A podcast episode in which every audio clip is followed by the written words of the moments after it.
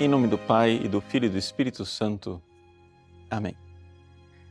Meus queridos irmãos e irmãs, no Evangelho de hoje, a profetisa Ana recebe Jesus no templo. Esse mistério que nós estamos acostumados a contemplar quando rezamos o Santo Rosário.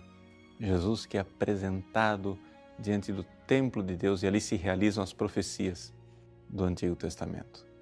Mas nesses dias nós estamos lendo de forma cursiva o, a primeira carta de São João. Então, o evangelista São João, ao nos escrever esta carta, ele coloca ali algumas balizas, algumas, eh, alguns pontos importantes para a nossa vida espiritual.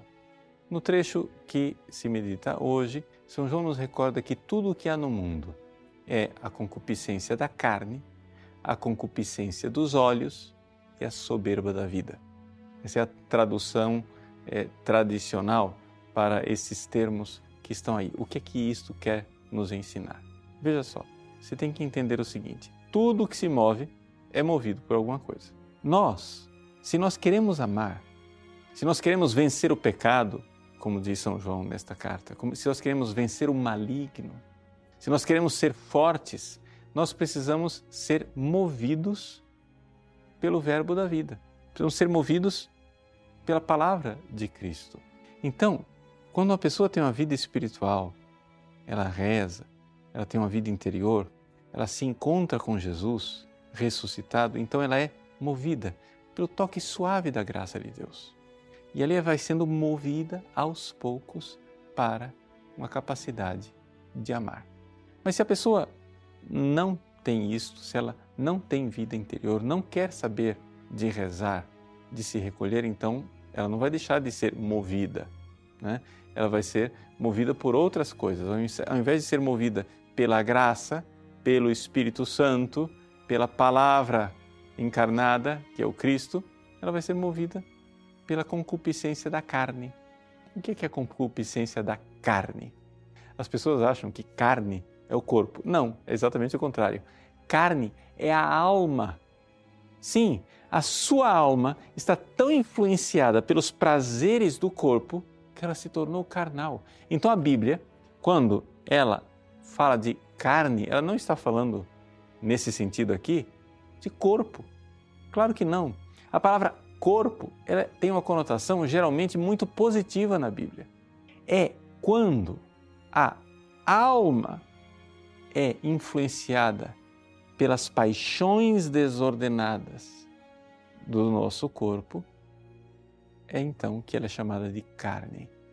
Pois bem, essa é a concupiscência da carne, ou seja, a sua alma, que ao invés de receber as luzes da graça, fica recebendo os impulsos das paixões desordenadas.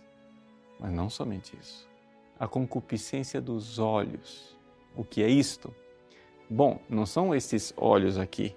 Não. Novamente, nós estamos falando da alma. A alma que é levada pelo impulso da curiosidade, do querer saber. Isso não é uma coisa é, típica dos animais, ou seja, dos impulsos do corpo. Não, é algo, é uma desordem na própria alma da pessoa que tem sede de conhecer a palavra de Deus e, ao invés de conhecer a palavra de Deus e a verdade, fica curiosando, passando de página em página na internet, né, de Facebook de um amigo para o outro, de WhatsApp, etc, etc. Isto é a concupiscência dos olhos, é a sua alma que foi feita para conhecer a verdade, mas que fica perdida em curiosidades. E a soberba da vida. O que é a soberba da vida? A soberba da vida é a sua alma que quer tomar o lugar de Deus. Sereis como Deus, disse o demônio. Pois bem, se você não é movido pelo Verbo encarnado e pela luz da graça, se você não quer ter vida interior, se você não quer rezar, não tem problema. Não reze, mas saiba, não quer dizer que você vai deixar de ser influenciado. Você será influenciado porque tudo o que há no mundo, diz São João, é a concupiscência da carne, a concupiscência dos olhos e a soberba da vida. Se você não quer ser do mundo, então corra para o braço do Cristo, Verbo encarnado. Ele, com a luz da graça, vai iluminar você. Em nome do Pai, e do Filho e do Espírito Santo. Amém.